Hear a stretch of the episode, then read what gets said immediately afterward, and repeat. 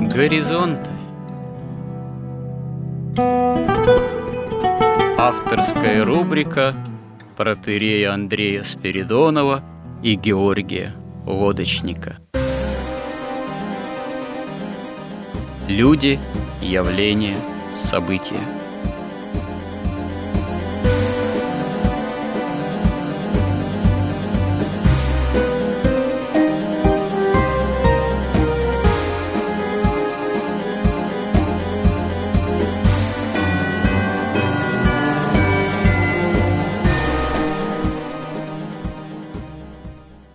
Добрый день, уважаемые радиослушатели. В эфире радио «Благовещение» и в нашей постоянной рубрике «Горизонт» я, протерей Андрей Спиридонов и мой добрый постоянный собеседник Георгий Лодочник. Продолжаем наши смысловые и словесные изыскания в области нахождения, уточнения православного миропонимания – применительно к современности, опираясь на библейскую историю, на библейское понимание истории человеческого рода.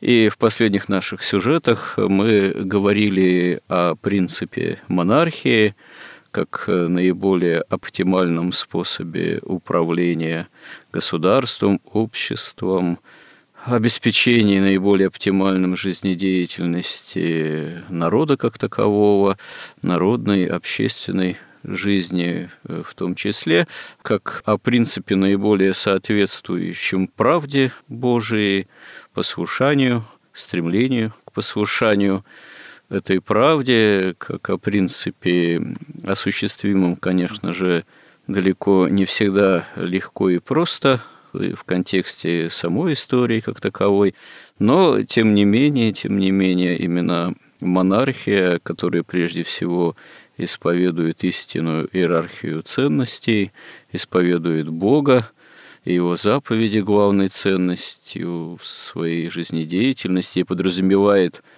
достижение осуществления не только земных благ для своих подданных, но и подразумевает такое осуществление земной жизнедеятельности, которое не противоречило бы стяжанию, обретению и Царства Небесного, жизни вечной во Христе.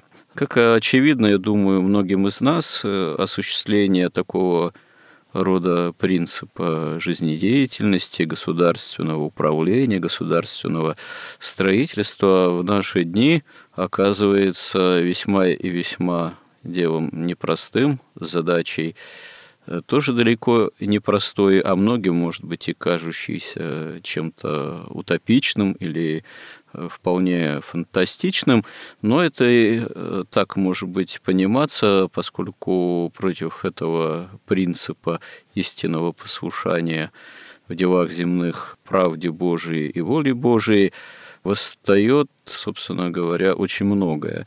Восстает то, что называется демократией, восстают силы зла, восстают, можно сказать, антисистемные стремления. И это касается очень-очень многого, не просто, так сказать, самого принципа, не просто восстания против некой идеи, а это, собственно говоря, именно антисистемные разрушительные проявления во всем том, на что, собственно говоря, послушание воле Божией, ну, монархия в данном случае, в данном контексте наших размышлений, в том числе, может опираться. Общеизвестно, что монархия не может осуществляться в неком таком разреженном пространстве, как только один сам по себе существующий принцип. Для монархии, к примеру, необходимо ответственная правящая служивая элита, аристократия, которая тоже не берется из ничего и не с неба падает. Она должна быть взращиваема, она должна быть воспитуема. И прежде всего именно э, этой элиты-то и не достает в наши дни. Сама, опять же, элита, и не только элита, ну, вообще, сама возможность монархии, она, как мы вот говорили, должна основываться на имеющей в таком случае место быть или долженствующей иметь место быть культуре. Культуре истинно христианской, культуре как не просто совокупности неких культурных жанров, так сказать, там, изобразительных, музыкальных, словесных, массовых или элитарных. Сама себе культура, как известно, происходит само понятие от слова «культ». То есть культура всегда, истинная культура имеет э, религиозное происхождения. Но культура – это, повторюсь, не только совокупность некоторых видимых, очевидных жанров, имеющих отношение к искусству там, и так далее. Культура – это, например, культура вообще жизнедеятельности народной, культура жизни на земле, культура, допустим, сельскохозяйственная, культура градостроительная, архитектура как культура. Причем архитектура, ну, к примеру, говорю, это же, как говорят сами специалисты в этой области – это способ организации пространства. Допустим, а каков способ организации пространства сейчас имеет быть в окружающей нас действительности? Как заметил один из мыслителей, очень часто стиль современной архитектуры – это воплощенная нелюбовь. Очень точно подмечено, между прочим. А что такое в таком случае, допустим, способ организации пространства, как воплощенная любовь? как христианская любовь, опять же, культура, да, а как система отношений вот, в жизни общественной, народной и так далее и тому подобное. И вот а современная массовая культура очень часто, по сути, это является антикультурой совершенно очевидно, которая именно выступает против действительно исторически значимых, традиционных необходимых для нормального осуществления жизни культурных основ, которая стремится их разрушать, которая вместо них стремится насадить э, какую-то совершенно иного типа культуры, которая по сути является антикультурой. Вот продолжим на эту тему разговор, что же такое истинная культура, а что такое антикультура в наши дни, на что действительно может и должно опираться истинное послушание воле Божией, правде Божией, в том числе в государственном, там, политическом, народном устроении жизни. Ну, то есть э, истинное монархия, как послушание, повторюсь, воли Божией, на что бы должна опираться, и что именно в системе современной культуры и является антикультурой.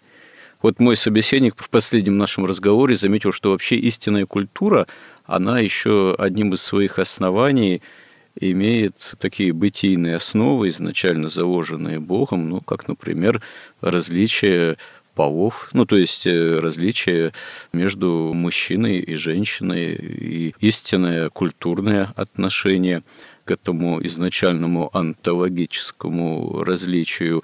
А что же происходит именно с этой, что называется, изначальной-то бытийной онтологией, основами именно в современной культуре, точнее в том, что несет современная антикультура. Но мы видим, что ну, как раз можем об этом поговорить, и это, видимо, не случайно, и это, очевидно, разрушает сами основы бытия человеческого рода, изначальные и культурные в том числе. Что, Георгий, на этот счет заметите?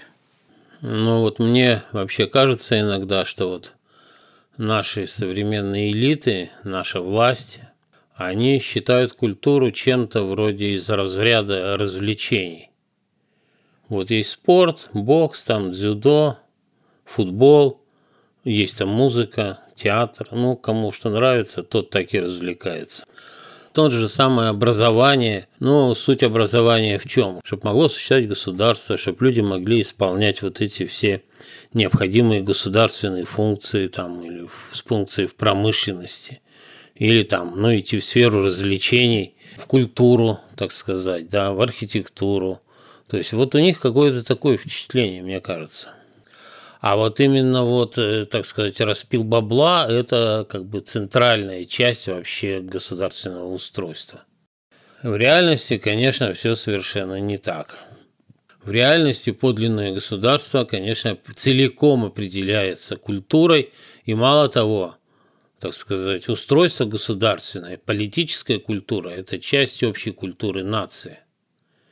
Культура бывает только национальная, это есть действительно, как вы говорите, воплощение религии, представление о том, что добро, что зло, что прекрасно, что безобразно, что истина, что ложь. Вот все вот это воплощается неформализованным образом. Не делается так, что раз вот там, например, догмат такой, из него следует вот такое там культурное правило. Нет, это все не формализовано. Это пронизывает все государство, включая там даже, допустим, кухню народную. Да, это тоже часть культуры как женятся, как в том числе и развлекаются, как работают, отношения между людьми. Вот замечательное хочу привести высказывание Валентина Катасонова, что это экономика есть система экономических отношений между людьми. Это тоже культура, это экономическая культура. Центральной частью государства является, конечно, идея, потому что в реальность воплощаются только идеи. Если идей нет, то в реальность нашей с вами жизни, в реальность нашего государства воплощаются чужие идеи. И прежде всего идеи вот этой иерархии тьмы, идеи иерархии воплощения тайны беззакония на земле. Если у нас нет своей русской национальной идеи. Если идея – это что-то из области, опять же, несерьезного. Вот деньги – это серьезно, а все остальное это, ну, там, неважно, там, какая идея, это что-то вроде как пиар. Вот мы бабло тут рубим, делим, складируем где-то там, а как это объяснять там народу и друг другу, ну, вот есть идеи. Эти идеи рождают пиарщики. Все это, конечно, настолько убого и настолько не соответствует действительности, что, в общем, мы имеем то, что имеем. Мы уже говорили – что культура – это нечто абсолютно человеческое, исключительно человеческое. Культура – это то, что отличает человека от животного. Культура – это пространство веры, в которой человек может реализовать свою духовную индивидуальность, сделать свои выборы, проявить свою духовную индивидуальность, так сказать, раскрыть ее во времени в своем сердечном устроении. И, как говорил Господь, в чем застану, в том и судить буду. То есть в какой культуре человек развивался, таково его становится и сердце в результате. И культура в огромной степени определяет, пойдет он потом в рай или в ад. В этом смысл как бы христианской культуры. И вот если мы говорим, откуда вообще, как берется культура. Ну, культуру творит мужчина, а женщина придает ей смысл. То есть это имеет под собой достаточно фундаментальные такие сакральные основания. Вот читаем, что написано в сотворении мира день третий в Библии. «И сказал Бог, да соберется вода, которая под небом, в одно место, и доявится суша. И стало так. И собралась вода под небом в свои места, и явилась суша. И назвал Бог суши землею, а собрание вот назвал морями, и увидел Бог, что это хорошо. И сказал Бог, да произрастит земля зелень, траву сеющую, породой по подобию ее, и дерево плодовитое, приносящее породу своему плод, в котором семя его на земле, и стало так.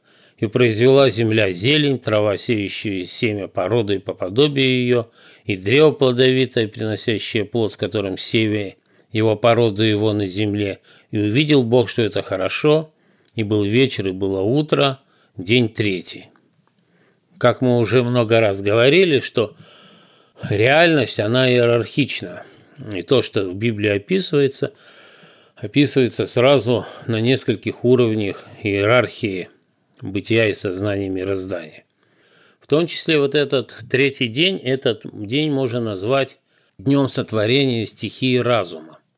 То есть вода, как сокровенная стихия жизни, вот Господь говорит ей, чтобы она собралась в свои места и явилась суша. Мало того, вода, как разумная такая стихия, стихия жизни, она еще и не прямо исполняет волю Бога, который говорит ей, и соберется вода, которая под небом в одно место. Но вода собралась под небом в свои места. То есть она проявляет уже такую творческую волю. Явилась суша. То есть явилась суша, это появилась стихия разума. Это на третий день творения, и все, что потом происходит, происходит одновременно и в стихии разума, и в стихии вот этой вот сокровенной стихии жизни, то есть это стихия сердца, это стихия эмоций, это стихия желаний, вода. И, по сути, разум это, получается, у нас мужское начало, а вода в этом смысле женское начало. То есть стихия разума – это мужское начало, а стихия сердца – это женское начало. Это уже можно, в принципе, прочитать на третий день творения. Дальше, что такое разум? Вот как писал Феофан Затворник. Он писал, что разум – это, в общем, инструмент, и его главная вообще задача – это постижение истины, отделение истины от лжи. Что как бы поиск вот этой истины, стремление к истине – это есть его как бы еда и питье. То же самое, что еда и питье для тела, то же самое поиск истины для разума. Разум, он в себе не несет никаких желаний, никаких эмоций – то есть мужское вот это начало, оно не несет в себе никаких изначальных собственных желаний. Он либо следует духу, истине, которая приходит от духа, либо он начинает обслуживать желание сердца. И, собственно, смысл православной культуры в том, чтобы дух как раз созерцал и верой принимал свет истинной любви божественной. После этого вот этот свет истинной любви, он бы с помощью его управляла разумом, разум бы воспитывал сердце, и разум, чтобы попечение о плоти при этом не превращалось в похоти. То есть все должно быть вот в этой вот в прямой, так сказать, иерархии должно было содержаться.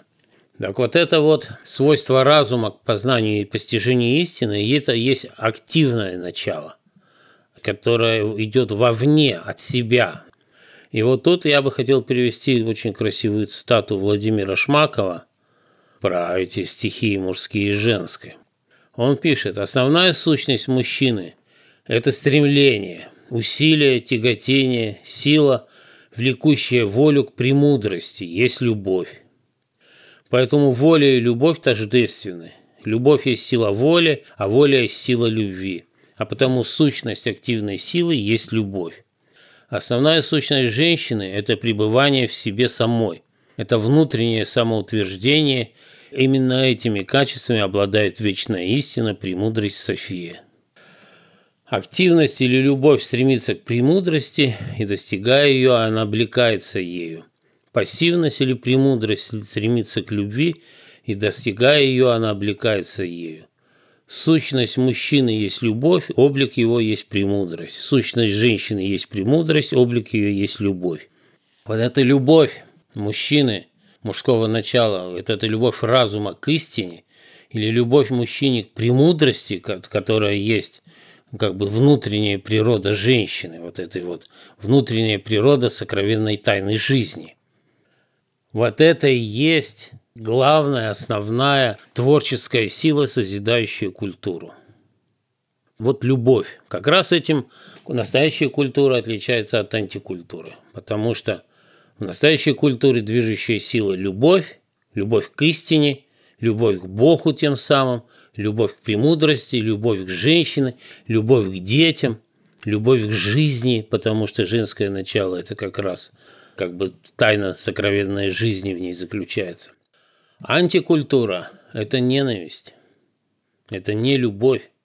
Поэтому, когда мы смотрим там вот эти, так сказать, произведения антикультуры, там весь этот постмодерн, мы видим везде ничтожных людей, которых автор открыто презирает. Он как бы критикует, он как бы выше этого всего. То есть это одно из главнейших отличий. И здесь вот что происходит, возвращаясь к тому, откуда берутся вообще истоки культуры – вот если мужчина, допустим, монах, он настолько совершенен, вот он монах, он обладает вот этой любовью уже не к женщине, а прямо к Богу, ему не нужно тогда творить культуру, потому что Богу ничего не нужно от монаха. Он не должен ничего обеспечить монах Богу. Он должен изменить самого себя, чтобы стать ближе к Богу. Кстати говоря, изменение самого себя благое в Боге – это не есть э, и тоже акт культуры своего рода? Да, но это уже акт культуры, как вот говорят святые отцы, что есть естественное состояние человека, сверхъестественное и противоестественное.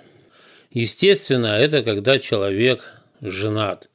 Это когда у него семья, которая есть домашняя церковь. Это где он живет э, в культуре, и воспитывает в ней детей. Сверхъестественно, это монах, который уже уподобляется ангелу. Это уже такая ангельская, можно сказать, культура. Или это высшая часть вот нашей человеческой культуры, монашеская. А есть антикультура, это как раз результат вот этого противоестественного состояния человека, человека неверующего, идущего по пути прогресса в ад, в дурное одномерной бесконечности. А здесь происходит как? Мужчина своей природой мужской, которая должна постигать истину, постигает женскую премудрость, постигает вот эту сокровенную тайну жизни, постигает вот эту истину, заключенную в женщине, и он ее должен, как сказать, реализовать уже потом в реальности мироздания. То есть то, что постигают женщине, он должен реализовать потом в реальности – Именно так и творится культура. И делает, творит культуру мужчина прежде всего для кого? Для женщины. То есть женщина хоть и содержит в себе эту тайну, но, так сказать, она в ней содержится в недоступной для самой женщины виде, как бы в таком сокровенном состоянии. Мужчина ее постигает и раскрывает ее женщине. И женщины, и детям ее. И своим детям, и детям женщине. И здесь опять, какую культуру он творит? Или он творит культуру, скажем, православную, которая основана на вере Бога, которая, в основании которой, опять же, Бог, который есть любовь, и в основании которой свет божественный, который есть истинная любовь. Или он творит там антикультуру. Но антикультура, на самом деле, она что? Ее нет. Антикультура – это просто извращение, искажение, какое-то уничтожение настоящей культуры. Если бы у нас не было там ни Пушкина, ни Шекспира, я не знаю, что бы ставили сейчас в театре. Там бы было, как в этом фильме, куку бы они говорили друг другу, понимаете, там раздевались бы, еще что-то делали, там испражнялись бы, и вот на этом все. Потому что ничего антикультура создать своего не может. Она может только интерпретировать подлинную культуру с точки зрения антикультуры, утверждая, что вот этот дух, Бог, любовь, истина, ничего этого нет. Все это придумано, все это ложь. И вот когда мы там смотрим Пушкина, мы убираем оттуда это все. И мы любовь заменяем там на похоть и так далее. То есть все опускаем ниже пояса, все превращаем в животное состояние, потому что в этом как бы и заключается основной посыл, если его можно назвать творческий принцип антикультуры – Святые отцы говорят, мужчина приносит себя в жертву на алтарь спасения женщины. И одновременно женщина спасается чадородием. Да, мужчина, который стал монахом, он уже приносит себя, так сказать, на алтарь спасения, не спасения женщины, а самого себя. Но тот, который стал мужем, он приносит себя в жертву на алтарь спасения женщины. То есть он фактически что делает? Вот постигая вот этот свет духовный, истинной любви он еще и воспитывает женщину. То есть он создает эту культуру, он создает эту веру. И тогда действительно, реально семья становится домашней церковью, когда в ней возникает единомыслие. Когда женщина с благодарностью воспринимает то, что создал для нее ее муж. Когда она принимает его веру. Не веру своей мамы, там, какого-нибудь киноактера или там неизвестно какой-нибудь подруги, а веру своего мужа, когда она принимает культуру своего мужа. И вот в этом единомыслии они воспитывают прихожан. То есть семья действительно становится домашней церковью, где отец священник, мать диакон, а дети прихожане. Вот эти прихожане, они приходят в этот мир для чего? Чтобы сделать свой основной выбор. Они избирают добро или зло, они избирают свет или тьму. Они избирают божественную эволюцию или они избирают вот дурную бесконечность с прогрессом в ад. Вот этот выбор они должны сделать, и чтобы они его правильно сделали, как говорил пророк, избери жизнь, чтобы жить. Они должны воспитываться в правильной культуре, в христианской культуре, где абсолютно единомыслие мужчины и женщины находится. Именно в этой культуре, в этом смысл вообще культуры как таковой. И вне этой культуры человек становится животным.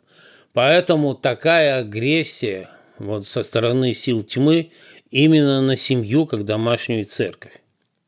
Такая агрессия на женщину. Вот этот феминизм – это чудовищное, тягчайшее искажение женской природы, которое приводит к чему? В первую очередь разрушается домашняя церковь. Исчезает единомыслие. Она тащит в дом чужие культуры. Если она стала феминисткой, то она тащит в дом уже антикультуру. Дети, которые видят, что нет согласия даже между родителями, они вообще перестают верить в то, что существует истина. Они становятся достоянием вот этой матрицы каббалистов, вот этой матрицы иерархии тьмы, их воспитывают уже не родители, их воспитывает школа. А современная школа, она абсолютно враждебна христианству. Советская школа большевистская, и сейчас тем более она как раз воспитывает в антикультуре. Но если в советский период там хотя бы, так сказать, по Льву Толстову хотя бы сохранялась, так сказать, внешняя сторона морали, основанная не на вере, не на сакральных основаниях мораль была советская, а, так сказать, на интеллекте Ленина и Маркса. То как только убрали вот это насилие государственное, вся эта мораль испарилась и превратилась в такую антимораль, в такую степень разврата, который мир не видел просто. То есть это говорит о цене вот этой вот и толстовской морали неверующего человека, и тем более о большевистской морали, о которой сейчас ну, многие с таким придыханием вспоминают, но цена и грош вообще. Она ничего не стоит. Поэтому борьба идет на самом деле. Вот эта антикультура, она в первую очередь, и вот культурную же революцию они начали.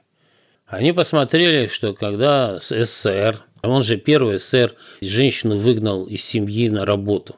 Потому что если ты увидишь женщина, что должна делать? Она должна воспитывать вот в этой вере, в культуре мужа. Она должна воспитывать детей.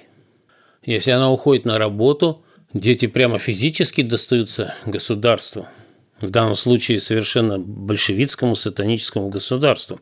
И три поколения воспитывалось у нас вот этим государством, в этой антикультуре, с фальшивой, так сказать, моралью, которая прилеплена туда как совершенно чужой какой-то бантик не, не отсюда совершенно. Потом поколение уже, где вообще никакой морали нет, где уже одна религия денег, пили бабло, обогащайся, все остальное ничего не значит. Да, если вы такие умные, почему такие бедные? Ну и вот вся вот эта идеология. Поэтому, конечно, силы тьмы, они строй стадионы себе сколько хочешь. Там нет ни добра, ни зла, нет никакой культуры. А все рычаги управления образованием и культуры, они как будто вообще не касаются нашу власть. Как будто управляет кто-то совсем другой. Поэтому, конечно, в основании, если бы человечество не было разделено вот так вот на разум и сердце, там, на мужчину и женщину, то никакая культура была бы, во-первых, и не нужна, потому что не было бы детей. И не было бы женщины, для которой мужчина это все делает. Поэтому, конечно, в основании культуры настоящей лежит вот это вот служение мужчины женщине, служение разума истине, в основании которой лежит любовь. Это безусловно. Тут же происходит еще ведь какой очень как бы важный процесс. Когда человек умирает, ведь Бог его не сравнивает одного человека с другим. Кто добрее, а кто злее. Он сравнивает одного и того же человека, каждого. Вот ты был рожден таким. Вот ты получил по наследству вот такое сердце, вот такой разум, вот такое тело, вот такую энергию. И каким ты стал потом, в конце жизни? Ты стал чище, ты стал ближе к Богу или дальше от Бога. И вот этот процесс – как раз и определяется той культурой, той верой, в которой ребенок воспитывается и потом живет. тем государственным устройством, в котором он живет. И это происходит каким образом? Тут же еще есть такая тонкость. У человека есть как бы две индивидуальности. Есть духовная индивидуальность и сердечная индивидуальность. Разум как мужское начало, это просто универсальный инструмент. Он может быть более изощренным, менее изощренным, сказать, более могущественным, менее могущественным, но он не содержит в себе никаких желаний, и он не может быть судим. Судим человек становится из-за того, что у него есть вот эта индивидуальность. А духовная индивидуальность, она абсолютно универсальна. У каждому человеку она дается одинаковой. При этом она индивидуальность, кажется, парадокс. Что, как у всех одинаковая индивидуальность, что ли? На самом деле у каждого абсолютно своя индивидуальность. Но вот как раз тот факт, что в духовной индивидуальности ребенка, там, человека, нет никаких, так сказать, предустановленных настроек. Нет никаких у кого-то лучше, у кого-то больше, кто-то родился там умнее или там или глупее, или, или там более богатый или бедный. Там ничего нет. А там абсолютно одинаковые начальные условия. Вот в этой вот в духовной индивидуальности. И проявляет она себя только тогда, когда начинает делать выбор. Вот эта история выбора, история актов свободной воли, вот этой человеческой индивидуальности, вот этого богоподобного человеческого «я», которое, с одной стороны, универсально, но вот история выбора, она у каждого человека своя абсолютно, не похожая на другую. И вот эта история выбора духовного, который он должен делать каждое мгновение, по сути дела, она совершенно индивидуальна, и она отображается, раскрывается во времени в человеческом сердце. И чем человек делает на духовном уровне более правильные выборы, тем в конечном счете у него становится более чистое сердце, именно то сердце, которое угодно Богу которая как раз и оплодотворяет вот разум, да, который и творит культуру, и который, собственно, в этом случае разум, он как раз ищет истину, воспитывает сердце, там ухаживает за плотью, и, в общем, идет по пути божественной эволюции. То есть он достигнув какого-то уровня устроения человеческого сердца, которое проявляется в жизни как его уровень его благочестия, он постигает дальше истину, открывает вот в этой иерархии добродетелей, которые бесконечно высшие какие-то смыслы, и воплощаются они в его сердце, и потом отражаются как бы уже в его уровне благочестия. Поэтому тут невозможно сфальшивить. Точнее так сказать. Здесь огромная возможность для всевозможной игры и фальши. Вы можете представляться добрым человеком, поступать как добрый человек, сквозь зубы, например, кому-то там давать милостиню, когда вас корежит. Но это лучше, чем не давать, потому что вы все-таки движетесь вверх. Но реально Господь-то смотрит, Он же говорит, дай мне, сыне, сердце твое, смотрит на сердце, на сердечное устроение. Поэтому культура – это не что-то там на уровне там бокса. Культура, она определяет вообще государство, государственность. И, конечно, Понятно, что если у нас государством управляют кто? Деньги. То есть вот мы уже говорили, вот фасад демократии. Мы все прекрасно знаем, что никакой демократии в демократической стране нет. Что это абсолютная власть, причем анонимная власть денег. При этом те законы и то зло, которое творит вот эта власть денег, власть ростовщиков, она еще как бы как вообще любят бесы, она еще глумится над тем народом, который грабит.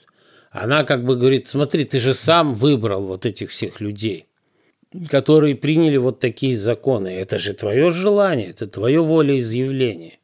Ну, как мы уже говорили, вот эта вот финансовая олигархия, она всегда разбита на кланы.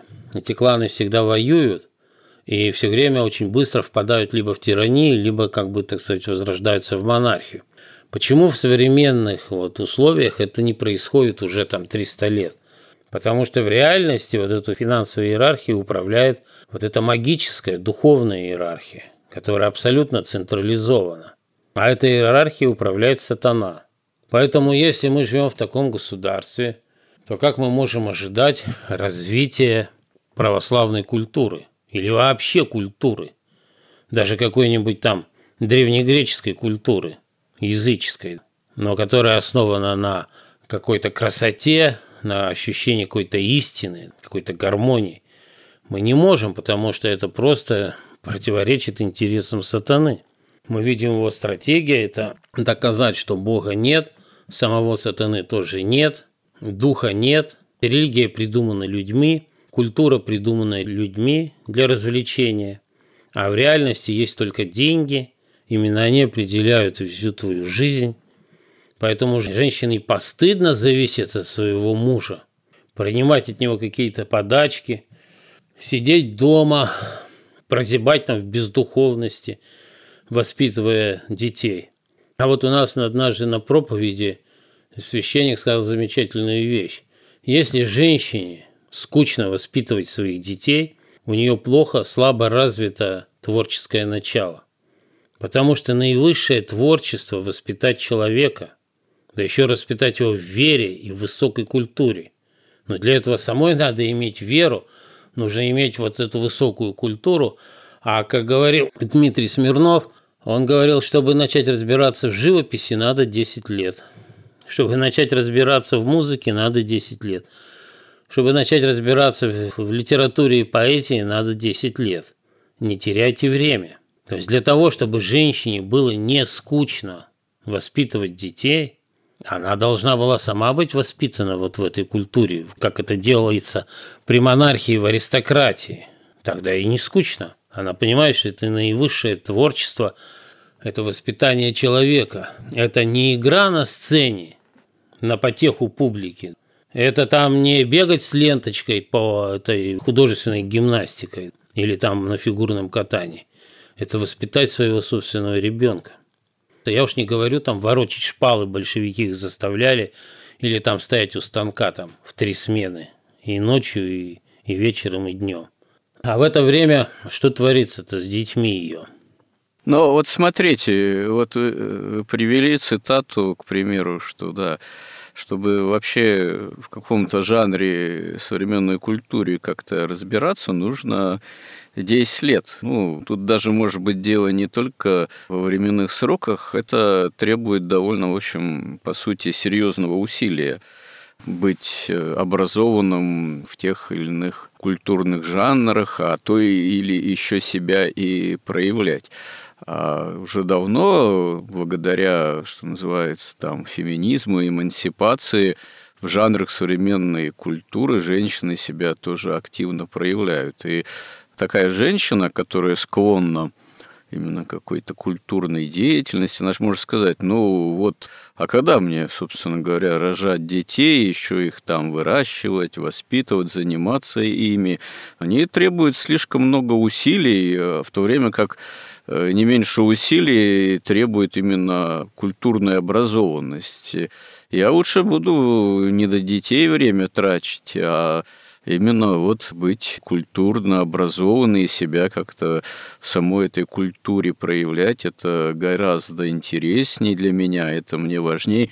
Ну, а в принципе, ну, может, как говорится, одного-то ребенка для себя рожу, как это говорится, э, родить для себя ребенка, да, в наше время. Ну и поскольку я вот такая грамотная, культурно образованная, ну и я и это свое чадо тогда буду выращивать культурным и образованным. А возиться с целым выводком детей – и еще ставить целью их сделать культурно образованными, ну, это уж какая-то задача совершенно неподъемные в таком случае именно вот э, для культурно образованного человека.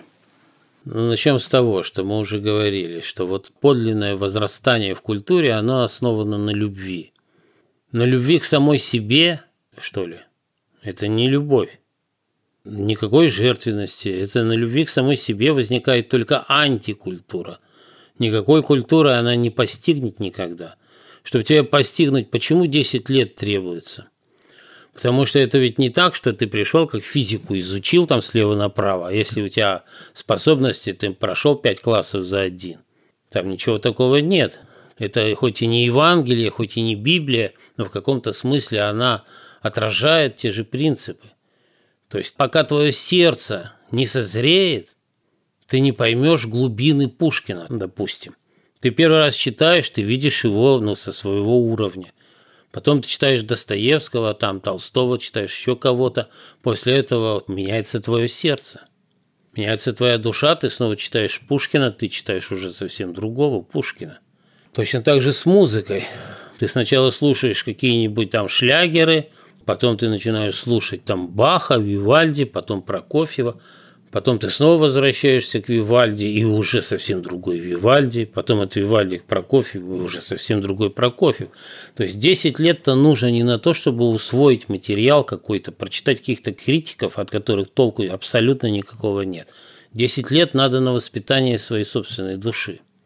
А чтобы ты воспитывала свою собственную душу, ты же должна жить, ведь книги-то эти все о любви, о духе, о жертвенности. Ведь вот вся сущность искусства – это любовь и жертвенность. Когда человек жертвует низшим ради высшего, хотя это кажется диким, вот как, например, там тот же «Идиот» Достоевского. Да вообще любое произведение, если вы возьмете, хоть там в живописи, вот икону возьмите, там отброшено все материальное, все такое соблазнительное, все красивое. Оставлен один дух, красота только духа. Точно так же вся высокая культура, вся музыка. Возьмите там Бетховена – меня всегда поражал он не тем, что он написал, а тем, что он отбросил и не написал. То есть вот эта жертвенность. А если ты живешь сама для себя, для какой-то там своей славы, допустим, будущей, да, или там для какого-то культурного образования, ты никогда не получишь этого культурного образования, потому что, говорит же Исаак Сирин, истина познается по силе жития. То есть как у тебя жизнь должна меняться? Ты должна кому-то любить, кому-то жертвовать. И потом даже, предположим, ты вдруг каким-то образом восприняла вот это богатство, вот эту вот глубину сокровенную православную там русской культуры. И куда ты с ней? Ты что, напишешь книжку? Но дело в том, поскольку природа женщины все-таки сердце, если мы посмотрим на те произведения, в живописи, в музыке, в литературе, в поэзии, которые созданы женщинами, вот берем Цветаеву, она поражает именно тем, что она уже совсем пишет как мужчина. Это как бы для нее такая наивысшая похвала. Но все женское вот это искусство, оно все вторично. Потому что она все равно развивается в той культуре, которая создана мужской частью человечества. Знаете, когда популяция животных находится в каких-то благоприятных условиях, она там размножается. Когда человек находится в благоприятных условиях, он тоже тогда начинает создавать семью и размножаться. Когда у человека сознание, внутреннее сознание свое соответствует божественной реальности, или как писал святой Максим Исповедник, преподобный, соответствует логосу своему, то есть идее Творца, кем ты должен быть – ты должен сделать свою жизнь произведением искусства. Вот чего от нас хочет Бог. А не то, чтобы ты не написала книжку, и чтобы тебе сказали, ты великая поэтесса, и все бы преклонялись перед тобой. А потом ты приходишь домой, там ни мужа, ни детей, а один котик. А потом приходит старость и расплата за все за это. Это абсолютно, это как всегда, это сатаническая ложь. Мало ведь того, что она сама губит свою жизнь, становясь вот такой феминисткой или уходя в искусство от своих собственных детей. Она ведь из-за этого гибнет еще и мужское начало в нации. Потому что если мужчина, который готов, так сказать, ведь мужчина вообще, если любит женщину, он ее от себя не отличает, это часть, он ее воспринимает как часть себя. Если ему нет стимула ни для кого творить культуру, ни для кого писать стихи, как вот можно перефразировать Гребенщикова, феминистки не вдохновляют ни на жизнь, ни на смерть, ни на несколько строк. А если в мужчине, если он умный, в нем нет никаких желаний, если его собственный ум настолько силен, что контролирует и превосходит желание сердца, то он вообще ничего не будет делать. Тем самым же мужское начало тоже гибнет, извращается все. Это же ведь не как-то так само собой получается, понимаете? Это же как раз вот я вот вам зачитал Шмакова. Это ведь он изучал, собственно, кабалу и магию, магию Египта древнего. Это древнейшие знания. И вот эта иерархия тьмы, она ведь не только разбирается там в рейтингах футболистов. Она понимает, как устроено человечество, откуда берется культура, откуда берется религия, как задушить вот это все, она прекрасно понимает. И, собственно, это всегда одно и то же. Дьявол всегда обращается к сердцу человеческому или к женщине. И смысл вот такой. Вот же разум, вот твой мужчина, он же тебя любит, но попроси его сделать тебе то, то, то, а сама займись тем, тем, тем. Он же тебе должен служить. Ну пусть служит. Что ты его слушаешь? В этом как бы и первое грехопадение Евы, и ежедневное грехопадение происходит точно так же одинаково. Все описано детально. Но если нет любви, нет ни в чем смысла жизни. Вы никогда не найдете смысла жизни. Если вы никого не любите, у вас остается только любовь к самому себе, то есть саможаление. Вам всегда будет себя жалко. Вы всегда будете видеть кого-то, если вы там поэт, кого-то талантливее. Если художник тоже, математик тоже. Если бизнесмен, кто-то будет богаче. Если вас будет голодать вечно зависть, и саможаление. Ваша жизнь все равно превратится в ад. Это как бы неизбежно. То есть богатые тоже плачут, точнее, они еще сильнее плачут, если они только богатые, а совершенно не культурные, если в их жизни нет любви. И только любовь оживотворяет, только любовь дает всему смысл. Оно все просвещает, освещает. Оно вообще оправдывает вот то, что человеку приходится перетерпеть вот в этом падшем мире, все эти страдания. Только любовь их может оправдать. Если нет любви, зачем вообще терпеть вот эти все мучения, которые здесь на человека сваливаются в этом мире? Опять же, секрет очень простой, что если девушка воспитывалась в семье, которая не была домашней церковью, она не воспитывалась в вере, она не воспитывалась в культуре, ее как бы помещают в антикультуру, в советскую какую-нибудь школу или в какую-нибудь там либеральную школу. И она никогда не найдет выход к этому. Ей забивают голову вот этой дуростью. Ведь если вот так банально совершенно сформулировать, женщине говорят, зачем ты хочешь работать на своих детей, своего мужа? Иди поработай на кровососа, ростовщика или какого-нибудь продюсера. Это намного выгоднее, это же намного красивее, понимаете, это лучше же, это же безумие. Это прямое полное безумие, но поскольку уже разрушена семья как домашняя церковь, и нету вот этого антидота, нет той силы, которая может противостоять, нет вот этого света истины и любви, она абсолютно бессильна. Она идет какие-нибудь балерины или певички, или проститутки. Вот и все. А ее дети становятся также добычей вот этой вот тьмы. И они идут вслед за ней. И еще, может быть, дальше и глубже. Поэтому демократическая власть, она не способна это сделать. Вот монархия, да, она понимает, что сущность вообще, сущность жизни государства – это культура. Это вера и культура. Это честь, доблесть, верность, долг перед Отечеством, долг перед женой, долг перед мужем, перед детьми, детей перед родителями. Все держится на долге. Вот это настоящая культура. Такое государство, такая культура, такая семья, как домашняя церковь. Вот именно семья есть, так сказать, источник подлинной культуры.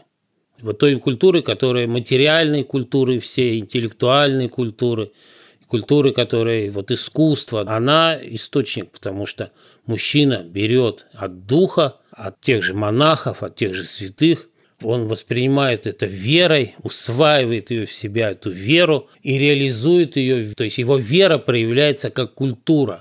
По вере он живет с женой, по вере он воспитывает детей, по вере он работает, по вере он создает архитектуру, поэзию, музыку. Это музыка веры, и ведь вся классическая музыка – это музыка верующих людей. А вся антикультура – это культура и музыка, в том числе неверующих людей. И тут, собственно, все просто, казалось бы. Ну, хорошо, да, действительно, наше эфирное время и сегодня тоже стремительно подошло к финалу. Собственно говоря, вот в сегодняшнем сюжете вы больше в таком монологическом плане обозначили более подробно те положительные основы культуры, которые, собственно говоря, актуальны для всякого времени. И если мы сталкиваемся именно что с проявлениями, что называется, антикультуры, то они прежде всего, эти проявления, по сути, сатанинские, безбожные, бьют именно по вот этим положительным основам.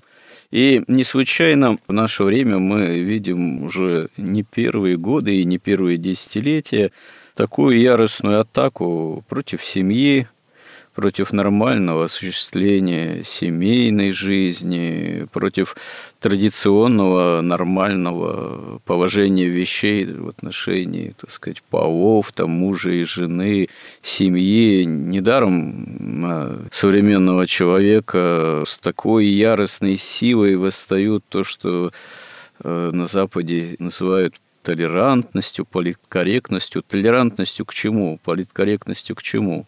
К саморазрушению, к самым прямым извращениям и к диктату. К диктату именно в плане приятия этого всего. Приятие, можно сказать, Содома и Гаморы, приятие того, за что Богом непосредственно, как свидетельствует Библия, Содом и Гамора и были уничтожены.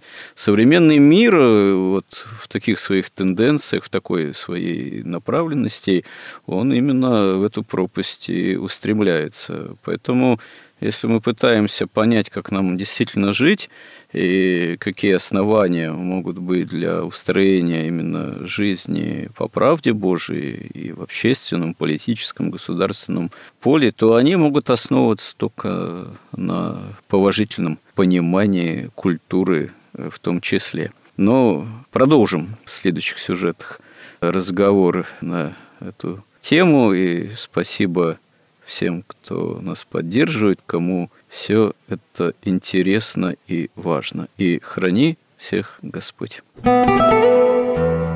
Горизонт на радио Благовещение.